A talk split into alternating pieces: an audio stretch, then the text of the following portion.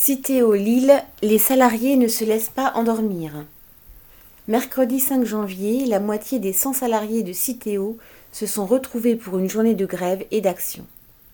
Fin octobre, ils avaient appris que leur société, Admen Citeo, avait perdu le contrat des Welcomers de la métropole européenne de Lille, MEL entre parenthèses, au profit de la société Artemis. Les welcomers sont ceux qui assurent dans les transports de la métropole l'information, l'assistance aux usagers et la prévention des incivilités. La fin du contrat est prévue pour le 31 mars 2022. Or, depuis fin octobre, la direction est restée dans le flou le plus total, promettant que tous les salariés seraient repris par la nouvelle société prestataire ou recasés. Deux réunions d'information n'ont donné lieu à aucune information précise, seulement à des discours creux. Alors ils se sont organisés et leur assemblée générale a décidé de cette journée d'action réussie du 5 janvier organisée par l'intersyndicale CGT Sud UNSA.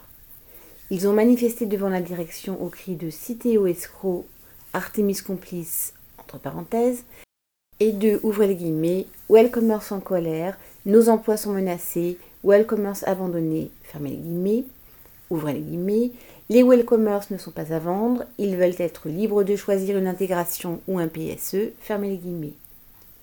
Tous ensemble, ils ont pris le métro et sont sortis en manifestation dans la gare Lille-Flandre, où les bus ont été bloqués dix minutes, jusqu'à la place de la République, puis jusqu'à la direction départementale du travail, DDETS entre parenthèses.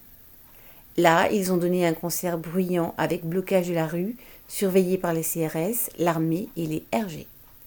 Ceux-ci sont revenus avec une responsable de la direction du travail qui s'est engagée à recevoir une délégation dans l'instant.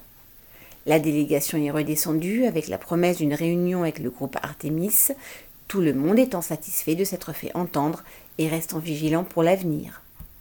Correspondant Hello.